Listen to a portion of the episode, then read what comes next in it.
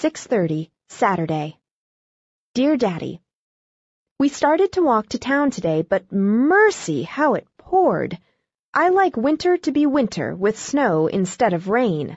Julia's desirable uncle called again this afternoon, and brought a five-pound box of chocolates.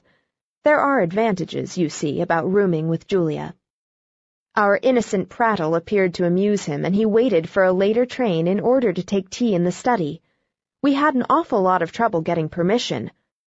It's hard enough entertaining fathers and grandfathers, but uncles are a step worse, and as for brothers and cousins, they are next to impossible. Julia had to swear that he was her uncle before a notary public, and then have the county clerk's certificate attached. Don't I know a lot of law?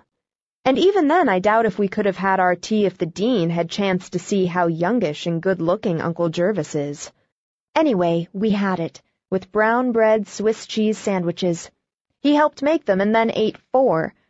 I told him that I had spent last summer at Lock Willow, and we had a beautiful gossipy time about the Semples and the horses and cows and chickens.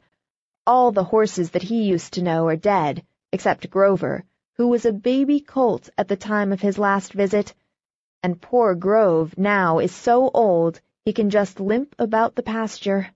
He asked if they still kept doughnuts in a yellow crock with a blue plate over it on the bottom shelf of the pantry, and they do.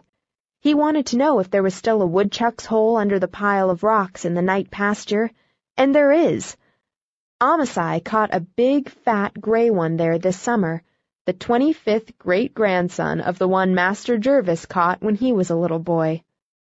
I called him Master Jervie to his face, but he didn't appear to be insulted. Julia says she has never seen him so amiable. He's usually pretty unapproachable. But Julia hasn't a bit of tact. And men, I find, require a great deal.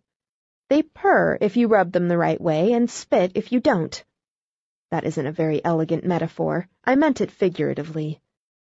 We're reading Marie Bashkirtseff's journal. Isn't it amazing? Listen to this. Last night I was seized by a fit of despair that found utterance in moans, and that finally drove me to throw the dining room clock into the sea. It makes me almost hope I'm not a genius. They must be very wearing to have about and awfully destructive to the furniture. Mercy, how it keeps pouring! We shall have to swim to chapel tonight. Yours ever, Judy.